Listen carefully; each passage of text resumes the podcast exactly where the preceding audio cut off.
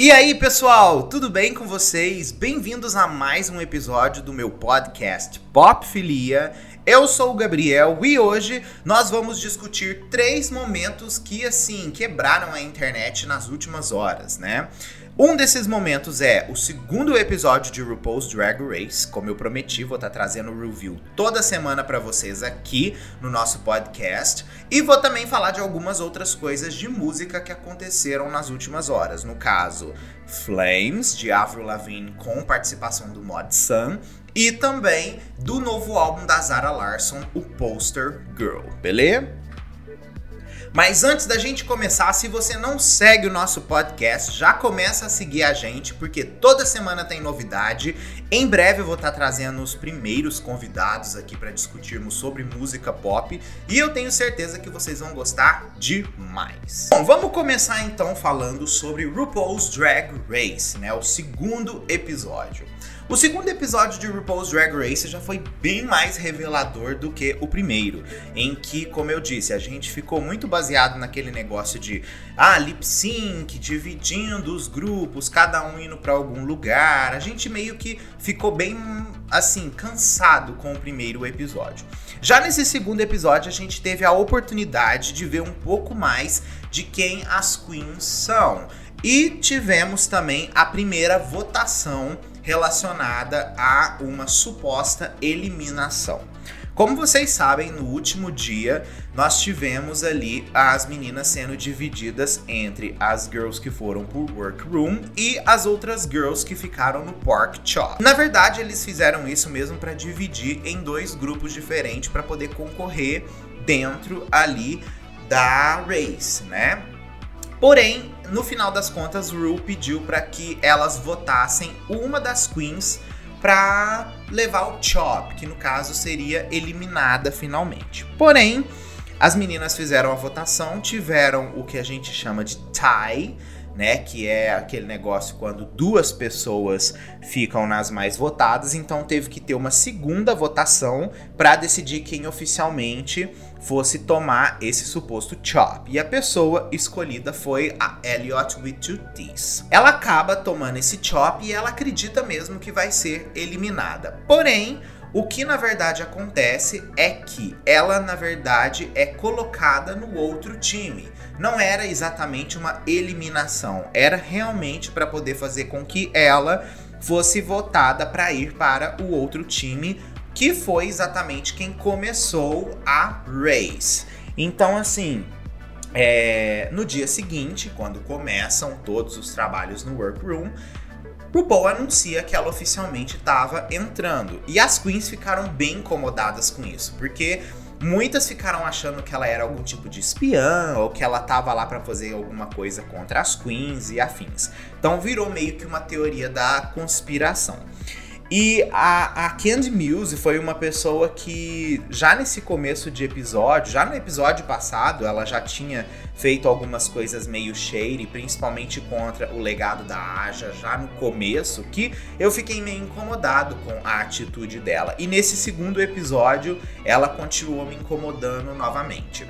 Eu sei que existe toda aquela perspectiva de ah, temos ali a, a como posso dizer para vocês, a edição que faz as queens ficarem com outro tipo de fama, mas você percebe realmente que desde o primeiro momento que ela entra na premiação, né, no caso na, na race, ela já começa a, a mostrar o que ela, realmente ela é. E isso é uma coisa que meio que me deixou incomodado. E muitas outras pessoas, no momento que eu tava acompanhando a live, deixaram bem claro que não gostaram da forma que ela tava jogando e nem falando na competição, que ela estava sendo apenas arrogante e que na verdade não estava demonstrando nada que seria um wow factor para ela poder ser uma das queens mais importantes da temporada. A primeira challenge que foi escolhida foi fazer uma regravação da música Congratulations da RuPaul, que está presente no álbum dela mais recente, You're a Winner Baby. E o que, que aconteceu? Na verdade, elas gravaram, cada uma tinha que mostrar a sua personalidade naqueles vocals, né? Como sempre tem essas challenges musicais que a gente ama. Então cada uma escreveu a sua letra. Algumas preferiram fazer rap, entre outras preferiram fazer canto. Uma das pessoas que mais chamou atenção, definitivamente, foi a Got Milk, porque ela finalmente revelou que ela era trans. E isso, meio que na cabeça dela, ela esperava que as queens fossem ter uma reação adversa a isso. Por quê? Por causa que até determinado momento que a música foi gravada e elas começaram a ensaiar de verdade, ninguém ali sabia exatamente que ela era trans. Toda essa situação aconteceu de surpresa no meio do ensaio.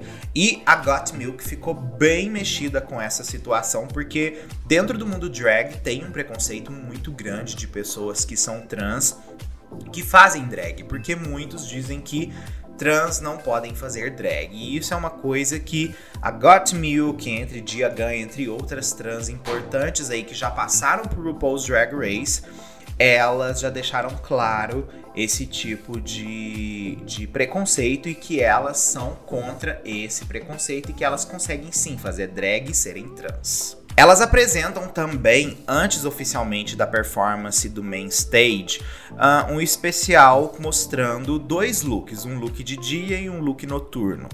E cada uma se apresenta de uma forma, mostrando. E uh, claramente a gente percebe que essas queens elas não têm o mesmo nível do que outras que a gente percebeu durante a temporada. Isso, uma opinião minha, porque realmente eu não vejo muita coisa em muitas delas. Algumas estavam com um visual bem pedestre mesmo e não era uma coisa que assim, uau, você ficaria chocado. E isso aconteceu novamente no primeiro episódio. Eu realmente não achei que muito dos looks das queens eram no nível de outras temporadas que a gente viu as primeiras entradas. E isso foi uma coisa que me deixou um pouco decepcionado também nessa segunda performance. Depois do Main Challenge, a gente tem a Olivia Lux e a Simone ficando no topo, né, como as que melhor apresentaram a canção e também no quesito lírico, quanto no quesito de performance. A Simone acaba ganhando o lip sync.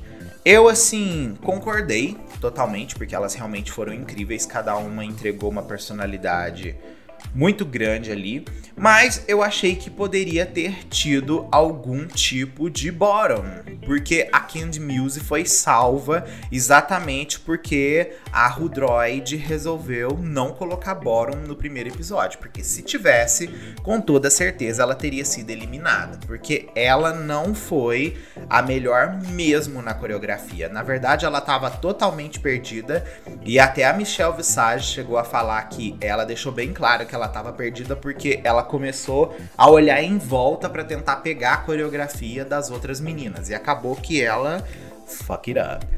Próxima semana a gente vai ter oficialmente a estreia do segundo grupo, que vão apresentar uma música não lançada ainda por RuPaul que chama Phenomenon. E essa música também terá o mesmo esquema do episódio. Elas vão ter que escrever a música e começar a produzir uma coreografia do zero. Então a gente imagina que já vai ter um outro tipo de, como vou dizer para vocês assim, de avaliação, porque possivelmente já no terceiro episódio eles já devem eliminar alguma das queens. Afinal de contas, não eliminou no segundo, então já no terceiro tem que começar a eliminar, porque senão o programa com certeza vai ficar muito maior do que os outros. Vamos começar a falar de música agora, né, gente? Vamos começar a falar de Flames do Mod Sun, que chegou pra gente oficialmente na sexta-feira e é música com participação de Avril Lavigne. Uma das coisas que, assim, meio que todo mundo já estava esperando era que a Avril fosse aproveitar essa música para talvez mostrar o retorno dela para o pop rock. E foi bem o que aconteceu. Essa música reapresenta a Avril Lavigne num estilo musical que ela não fazia há algum tempo já. A gente sabe que no disco Head Above Water dela, ela não foi uma pessoa que aproveitou tanto suas raízes de punk rock e ela preferiu ir muito mais para um universo do gospel. E nessa música, definitivamente a gente vê que a Avril resolveu voltar as suas raízes punk rock e fazer o que meio que tá começando a se tornar uma tendência musical novamente. Eu tava vendo que algumas pessoas não curtiram tanto a, a questão da Avril tá fazendo isso, porque seria uma forma dela querer ser novinha de novo e tentar se comparar a um público mais novo.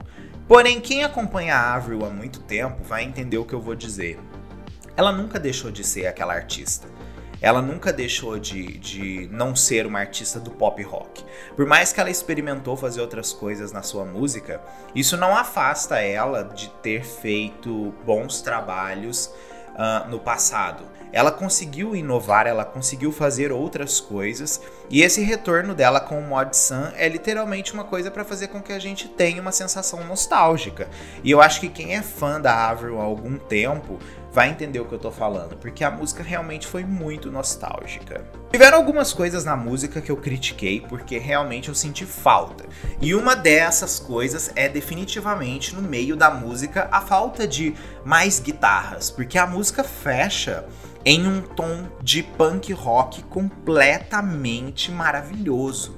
E eu senti falta daquele tipo de pegada no meio da canção. Acho que podia ter deixado a canção muito maior. Porém, vocês sabem, gente, infelizmente hoje em dia para você tocar no rádio você tem que ter um determinado tempo de música, um determinado tempo de produção musical que chame a atenção, momentos da música para fazer com que tudo fique entusiasmante, porque, como sempre, as pessoas, você faz uma música de dois minutos, o pessoal só ouve um minuto, e naquele um minuto, se você acaba entregando tudo que a música tem, as pessoas não ouvem até o final. Então é uma sensação bem difícil de imaginar também que o Mod Sun, sendo artista estreante, ele tá tendo que passar por cima desses filtros da indústria. Então a gente até entende por esse lado. Ele também está produzindo parte do novo álbum da Avril, ao lado ali do Travis Baker e também do Machine Gun Kelly. Então a gente está bem ansioso mesmo para poder ouvir esse novo trabalho dela. A gente acredita que vai ser um dos trabalhos mais frescos e relacionados ao que a Avril tem de, vamos dizer assim, ponto forte né? Que é a volta das guitarras pesadas, a volta da atitude, do punk rock, da quebradeira toda. Então todo mundo tá muito ansioso mesmo para poder ver o que a Avril vai trazer nesse novo álbum dela. E eu sou uma das cadelinhas dela que tá assim, gritando por novidade. Outra pessoa também que tá voltando aí pra gente é a Zara Larson, que oficialmente anunciou o lançamento do seu novo álbum Poster Girl pro dia 5 de março agora. Esse álbum dela já tá sendo gravado há algum tempo e podemos dizer assim que a sua última era, que foi a So Good, foi uma era que o pessoal ouviu bastante, o pessoal conheceu bastante sobre o trabalho musical dela naquele momento, porém esse novo trabalho dela tem chamado muito a atenção, exatamente pelas novas vertentes musicais que ela tá apostando aí que tem um som muito mais retrô misturado com uma coisa nova no pop, enfim, ela ela tá entregando coisas diferentes do que o mainstream no geral de artistas novos tem feito. Ela começou a trabalhar oficialmente os lançamentos desse álbum com a primeira música que ela lançou em outubro de 2018, Ruin My Life. Porém, o primeiro single de verdade desse projeto foi a faixa Love Me Land, que inclusive é uma música sensacional. Se você nunca escutou Love Me Land, dê a oportunidade para conhecer o som dessa música. É realmente muito à frente do seu tempo.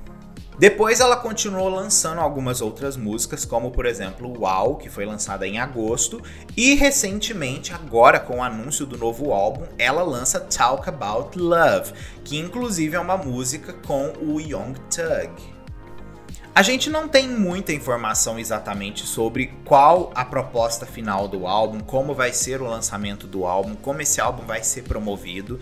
Infelizmente a gente não tem essas informações. But a gente sabe que esse projeto é um dos mais aguardados e mais investidos da carreira dela e possivelmente vai ser um grande ato pop quando ele oficialmente for lançado. Como vocês sabem, as artistas suecas em música pop, elas sempre têm uma, vamos dizer assim, uma, uma, uma relevância e, uma, e um poder de criar coisas novas muito grande. Tanto que você percebe que o berço do pop vem da Suécia. E assim eu concluo esse episódio aqui do nosso podcast. E assim, quero saber de vocês, né? Como vocês estão se sentindo em relação a tudo isso? Como vocês estão interpretando essas músicas? Vai lá no meu Twitter, @gabrielmahalen e me conta a opinião de vocês que eu quero saber. Você também pode entrar em contato comigo através do meu Instagram, @gabrielmahalen, ou lá no próprio canal mesmo do YouTube, Gabriel Mahalen. Vai lá, conversa comigo, deixa a sua opinião nos posts, que eu amo conversar com vocês, amo saber o que vocês estão pensando e também é ótimo para vocês poderem me dar sugestões de temas para eu poder trazer nos próximos episódios. Beleza? Gente, muito obrigado mesmo por você ter ouvido até aqui e até a próxima semana aí.